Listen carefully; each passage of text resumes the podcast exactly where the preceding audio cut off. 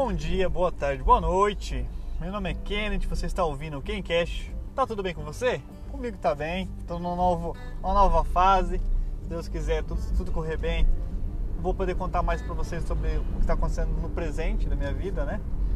Mas gostaria de compartilhar um pouco do que já passou e do, de algumas informações relevantes para vocês que vêm fazer turismo em Portugal, para vocês que talvez venham pensando em ficar em Portugal. Vamos ver se isso seu, sirva de ajuda, né? Quando você chega aqui em Portugal, se você vem como turista, você tem direito a ficar três meses como turista, se não me engano. Eu não tenho todas as informações oficialmente, mas você pode entrar em www.cef.pt, CFSEF, CEF. Lá você tem todas as informações de como, quais são os seus direitos legais no país, né? Para ficar como turista ou como legal no país, como regular no país. Não gosto de usar a palavra legal, porque ninguém é, pode ser proibido de estar num lugar. Você pode estar irregular, mas você está legalmente ali, você não está. Então, continuando. Quando você chega aqui, você pode ficar como três meses como turista. Você tem. Pode usar a sua carteira de motorista do Brasil aqui, desde que você tenha o passaporte junto, né? Você tem que ter o teu passaporte, a carteira de motorista. Acho que durante os seis meses, uma coisa assim. Depois, se você quiser trocar sua carteira de motorista do Brasil para portuguesa, você tem que ir no IMTT, vai pagar lá uma taxa, eles vão pegar sua carteira de motorista do Brasil, vai levar, vai mandar para o Brasil, você ficar sem essa carteira, vai mandar para o Brasil para confirmar que ela é original, porque já houve muitas muitas tramóias, muitas formas de, de enganar para a pessoa pegar a carteira aqui. Depois de 30 dias, até 60 dias, chega a carta portuguesa para você usar. Se você quiser trabalhar aqui você não vem como descendente de português, você vem como irregular, né? Você vai precisar tirar teu CPF, que aqui é o número de contribuinte, eles chamam de NIF. Para tirar teu contribuinte, você vai precisar que alguém te ajude a assinar o documento, porque alguém vai precisar ficar como responsável por você, então essa, essa pessoa vai, vai ter que ser uma pessoa de confiança, assim como você vai precisar mostrar muita responsabilidade com esse documento. Não é como no Brasil que você abre o seu CPF, se você fizer qualquer porcaria vai ficar no seu nome, vai ficar com o nome sujo. A pessoa que ficar responsável também vai ficar com o nome sujo. Também vai ser obrigado a pagar pelas dívidas que você fizer. Então é uma responsabilidade muito grande. Eu não posso nem confirmar nem desconfirmar, mas há muita gente, como em qualquer lugar do mundo, há muito brasileiro querendo tirar proveito em cima dos outros brasileiros, então eles às vezes cobram para te assinar esse documento para você conseguir tirar esse NIF. E assim com, o NIF você pode abrir atividade como autônomo em alguma área, como prestador de serviço. Assim você passa faturas, passa recibos para as empresas. Mesmo você estando numa situação irregular ou processo para ficar regular no país, você já consegue trabalhar. Depois do NIF, você vai precisar, se você for trabalhar por conta de outro, você vai precisar dar entrada na segurança social, que é como se fosse o INSS do Brasil. Essa entrada pode demorar um pouco, mas vai aparecer, vai chegar um número da segurança social em que você vai ser obrigado a contribuir para o Estado. Tem que pagar o INSS, pagar a segurança social. Essa contribuição vai variar muito do quanto você ganha. Pode ser se você trabalhar para outra pessoa ou a própria empresa já vai pagar, né? Vai tirar do seu, do seu salário esse valor para pagar se você trabalhar com recibos verdes, com faturas, você vai ter que pagar um, um valor de tipo de 20 euros até 180 euros, vai depender de quanto você ganha por mês. Hoje eu fui ali no salãozinho da minha esposa, ela pediu pediu para ir lá buscar um sofá, que o sofá ficou muito grande dentro do salão. O salão tem 35 metros quadrados e o sofá, só o sofá tinha 2 metros por 80, acho que 2 metros por 80. Tava ocupando muito espaço dentro do salão. Eu já aproveitei, tava com meu cabelo grande. Se vocês olharem lá no meu Instagram, vocês vão ver que eu postei lá, o cabelo tava mais de acho que dois anos. Acho que tem dois anos, um ano e meio que eu não corto, só amarrando o cabelo. Cabelo tava uma porcaria, desidratado, todo amassado, né? Ele ainda tá desidratado, mas pelo menos agora já tá com um corte, já tá com um penteado. Nunca fui, eu nunca fui muito vaidoso com isso mas também não precisa ser desleixado, precisa ficar parecendo um mendigo na rua, né? Eu já aproveitei, já cortei, já dei um tapa. Continuando, depois que você faz é, esses processos todos, você tem teu, teu NIF, que é o CPF, tem teu número de segurança social, que é o INSS, você vai ter, você pode, nesse processo você já vai poder ter dado entrada no CEF, o interesse, entrada de interesse em ficar regular no país. O CEF está com muita com muitos pedidos, então pode demorar muito tempo, às vezes é rápido, é, vai muito assim, às vezes de sorte. Da região que você mora, se for uma região afastada de Lisboa, pode ser mais rápido, mas também a oferta de trabalho é menor. Você vai ser chamado pela primeira vez no CEF para levar toda a documentação, mostrar que você tem onde morar, que você tem como pagar suas contas, que você não está devendo pra, nem para as finanças e nem para a segurança social. Vai tirar a sua primeira residência, se chama título de residência. Esse título de residência vai valer apenas por seis meses e vai se renovando. Vale por seis meses, depois por mais seis meses, depois por um ano, depois por dois anos. E depois de seis anos aqui, renovando esse título de residência, você tem o direito da entrada no BI, no bilhete de identidade de Portugal. Você pode se tornar um cidadão daqui. E depois de seis anos você vai poder dar entrada nesse bilhete e acabou, você já é um cidadão europeu. Mas passando esses seis anos, vai passar por muitas aventuras e desventuras, né? Você passa recibo verde. Tem, brasileiro que passava recibo verde pelo nome de outra pessoa daí não fazia os descontos. Recibo verde é a fatura. É, você trabalha como autônomo, presta um serviço para uma empresa, tem que passar esse recibo para a empresa. No primeiro ano, você não é obrigado a pagar a segurança social, não é obrigado a contribuir com a segurança social. Mas depois de um ano, você já é obrigado a pagar, dependendo de quanto você faturar.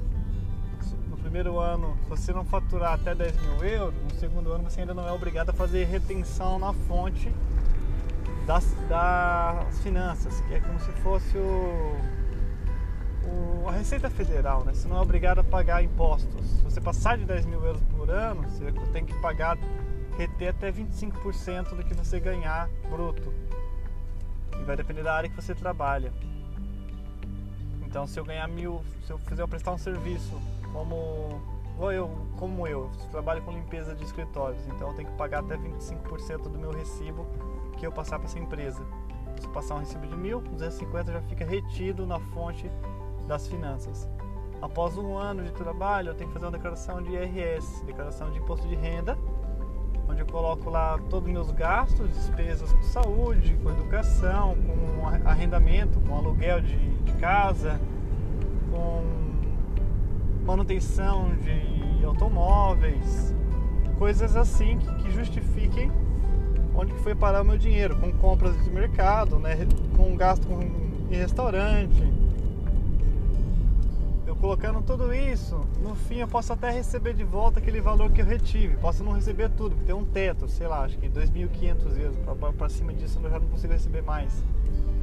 Mas se você tivesse pedir sempre, todo lugar, se você vai no restaurante, vai no mercado, e pede, pra, pede a fatura, eles vão colocar teu número de contribuinte, que é o teu CPF, né? Vão colocar o número de contribuinte nessa fatura. E hoje em dia, como é tudo informatizado, essa fatura já vai online para as finanças e as finanças já vai contabilizar.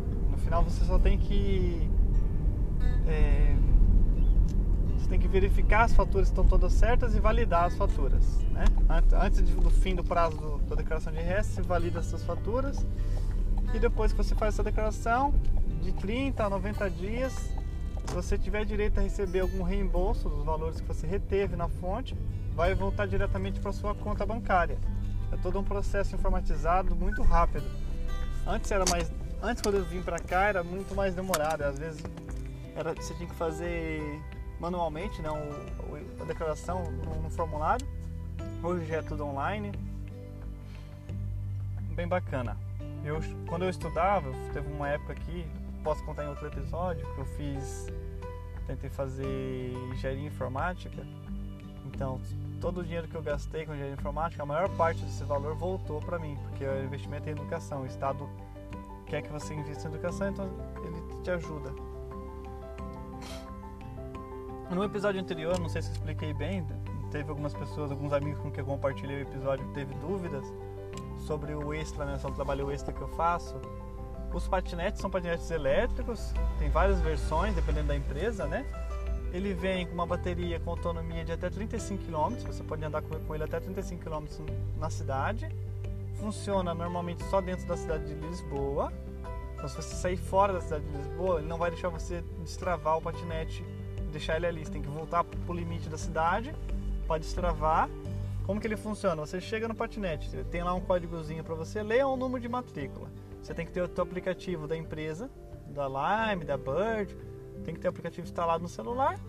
Você vai criar uma conta em que você vai colocar seu nome, seu de contribuinte e um cartão de crédito. Nesse aplicativo vai ter a opção de ler esse QR Code, que é um desenho. Não sei se todo mundo sabe o que é o QR Code, mas é uma espécie de um desenho que a tua própria câmera do celular vai saber ler com esse aplicativo. Você lendo, você tem que pagar um euro para desbloquear, um euro para o patinete ligar como se fosse uma taxa padrão, todos eles cobram-se um euro, e depois você paga 10 cêntimos, 10 cêntimos é como 10 centavos, né? mas fazendo a conversão seria o que? 25? 25 centavos hoje.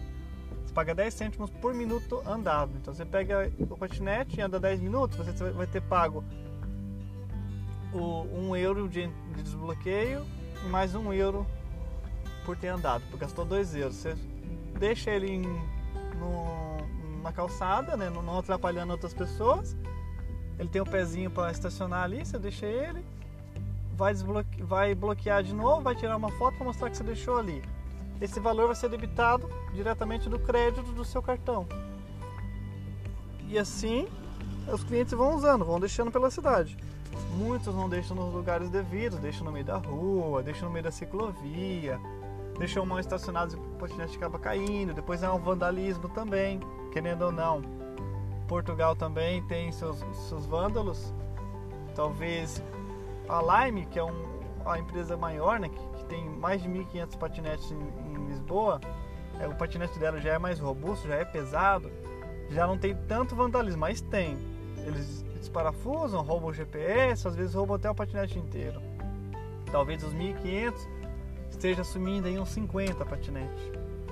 Enquanto na outra que eu trabalho, que é a Voi, que é um patinete menor e mais leve, toda semana a gente vê sumindo 20, 30 patinetes. As pessoas estão desmontando e roubando a bateria. Isso acontece aqui na Europa também, não é só em Portugal, França, todos os países que eles têm, tem esse, esse tipo de, de, vandalismo. Jogam para dentro do rio, ali no, na, na Expo, na parte que eu tinha falado para vocês que foi construído uma nova cidade com feira e tal. Ali tem um, na beira do rio, então as pessoas chegam lá à noite, ou tem nem noite do dia, molecada de 15, 16 anos que ainda não, não quer nada com a vida, pega esse patinete e faz aí lançamento de, de patinete para dentro do rio. Daí quando a maré baixa, porque o rio vai direto pro mar, né? Quando a maré baixa, você vê lá no lodo os patinetes jogados. Simplesmente pela diversão, né? Eles fazem isso. Ah, espero que vocês tenham gostado desse episódio. Foi assim meio no improviso. Estou voltando para casa depois que eu fui ali no salão. Tô trazendo o sofazinho, vou pôr ele na nossa sala, ver se ela dá um jeito com o sofá. Ela tava pensando em vender e comprar qualquer outra coisa pra pôr no salão. E se vocês gostaram, eu peço que vocês me deixem um, um comentário no Twitter para me ajudar, para me dar uma, uma sugestão, ou até mesmo um agradecimento. O agradecimento é bem bacana. Não recebi nenhum até agora, apesar que também o, o podcast não tem nem um mês, né? Não, não, não preciso ficar com muita expectativa. Eu vou fazendo os episódios conforme for, for aumentando o meu público, deve, deve ser normal alguém comentar alguma coisa. Um grande abraço para todo mundo e bom resto de semana. Até a próxima.